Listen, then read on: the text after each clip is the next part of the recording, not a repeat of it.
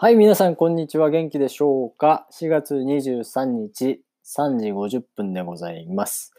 えー今日はですね、結構天気良くて、でも、ちょっと寒かったですね。あの、風が寒かった。でも、やっぱ天気がいいとね、あの、外出て、あの、僕の甥と姪と一緒に遊んでました。シャボン玉とか作ってましたね。そんな平和な日々を過ごせてることにとても感謝しております。はい。ということで、今回なんですけど、テラハで日本語ですね。やっていきましょう。まずですね、セナさんが、えーマー君に好きだったということを伝えて、えーいつから好きだったのと、男から、まあ、どうでもいい質問が来まして、えーいつからかわからないというね、えー言葉がありました。まあ男としては別にいつから好きだったのかは別にどうでもいいと思うんですけど、まあ、動揺してたんでしょうね。はい。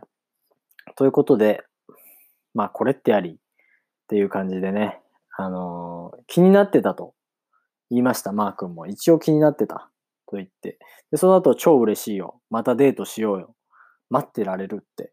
これね、男としてどうなんですかね？こういう言葉って、こう、またデートしようよって、なんか自分の気持ちは別に何も言ってないじゃないですか。例えば、いや、俺も実は、その、好きだと思うんだけど、実際にまだわからなくて、今ちょっとアメリカに一回行って、で、また帰ってきて、もう一回デートしたい。で、その時は本気で気持ちを、気持ちをちょっと確認したいから、え待っててほしい、みたいな感じでね、言うんだったらわかるけども、けどもですよ、これね。でももう結構長い時間わ別れちゃうのに、超嬉しいよ。またデートしようよ。待ってられるって。ちょっとこれひどいんじゃないですかっていう感じですよね。まあいいですよ。まあ、とりあえずね、ここはもうこの人、この男はもういなくなるんで、バイバイということでね。はい。ということで、次ですね、あの、キックボクサーのね、彼がいるんで、彼が神社でお前、お前、お祈りしてましたね。お参りしてお祈りしましたね。で、まあ彼はなんか4年間彼女ができなかったっていうか、作らなかったっていう弦担ぎっていうんですけど、弦を担ぐ。まあジンクスですよね。まあ自分がそう思っていることで、それを思うことによって、あの、今成り立っているものがあるというか、例えば野球選手が、あの、打つ前に、野球をこう、ボールを打つ前にする、なんかフォームみたいなのあるじゃないですか。あれ、あれは結構その弦担ぎというか、あジンクスですね。体の、体にこうフォームを刻み込ませて、打つぞっていう風に脳にこう信号を送っているような、あの感じは弦担ぎというか、ジンクスというか、まあ僕もね、例えば旅に、えっ、と、絶対持っていくバイブルだったりとか、そういうのそういう、まあなんか信仰的なものがありますよね。宗教的なね。うん、そういうので僕はね、あのありますね。まあ僕自身の験担ぎは特にないですけど、でもまあ信じてるものはとても信じてますね。はい。今度、てっちゃんですね。テレビ局のエキストラの仕仕事がありましたね。いや、僕もね、実はあの、テレビ局で働いてたことがありまして、あの、あったし、そして、あの、テレビ局とは別に、あの、エキストラのね、仕事をやったことがあるんですよ。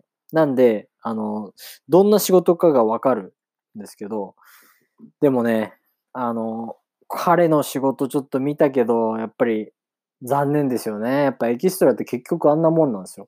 テレビで映ったけど、やっぱ背中が すっごい遠くに見えるだけで、顔も何も映らなければ、全然何をしようがわからない、誰かわからないっていう 状態で、かなりかわいそうなね、エキストラの初めの仕事でしたね。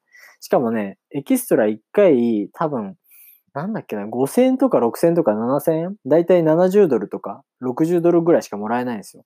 で、プラス夜ね、9時から、えっ、と、朝の4時とかまで働かされるんで、まあ待ち時間めちゃめちゃ多いんですよ。しかも何もすることなくて、ただこう、芸能人と会えるみたいな。有名人と会えるから、そこで一緒の空間を共有できるっていうのがあって、僕はちょっと興味があったので、1回、2回ぐらい、1回かな？やってみてね。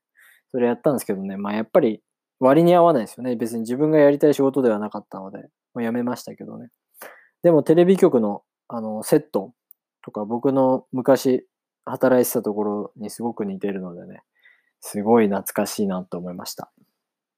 そして、バレンタインですよね。皆さん、これ多分国によってバレンタインのこう作る工程とか、こうバレンタインをするやつって全然違うと思うんですよ。2月14日って日本では、あの、男からあげるんじゃなくて、女の子から男の子にあげるっていう感じなんですよね。よくわからないですけど。でも僕が例えば、あの、アメリカとかイギリスとかでは逆ですよね、多分ね。あの、女の子が男の子からチョコレートをもらうはずですよね。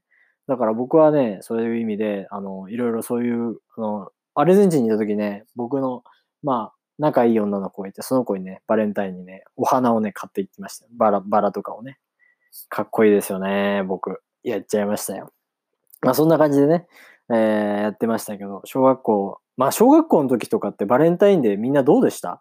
僕らやっぱり女の子からもらうので、あの机があって、机の中にお道具箱、お道具、お道具箱っていう、そのなんか、いろいろね、ハサミとかカッターとか、なんか教科書とか、そういうなんかいろいろなステーショナリーを入れる、えー、筆記具とかを入れるところがあって、そこに、あのー、入れるんですよ、女の子は。チョコを入れて、まあ朝ね、僕らが8時45分に登校、学校に来る前に、そこの机の中に入れて手紙と一緒に添えるんですよね。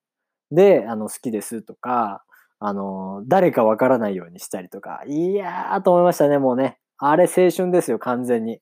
僕はね、あれ本当に嬉しいって、もうドキドキしますよ、2月14日の朝は。男だったら、日本の男はね、みんなドキドキしてたと思います。あの、特に僕はね、そういうのすごい、あの、敏感な方なので。あの、チョコがね、あるかないかでね、やっぱ男の子同士で、あの、競ってやっ、競ったりしましたね。僕は3、4個とか。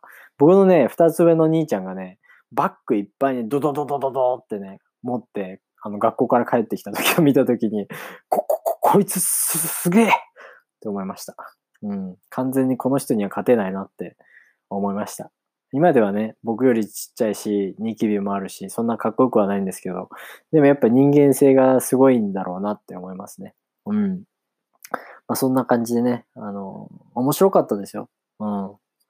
まあそんな感じであの、バレンタインデーもね、テラスハウスであの、あげたりして、とうとうね、新しいやつ来ましたね。背が高くてスラッとしててかっこいい子が来ましたね。まあ次のショーでその人のことについては触れようと思います。それでは皆さん、さよなら。チャオ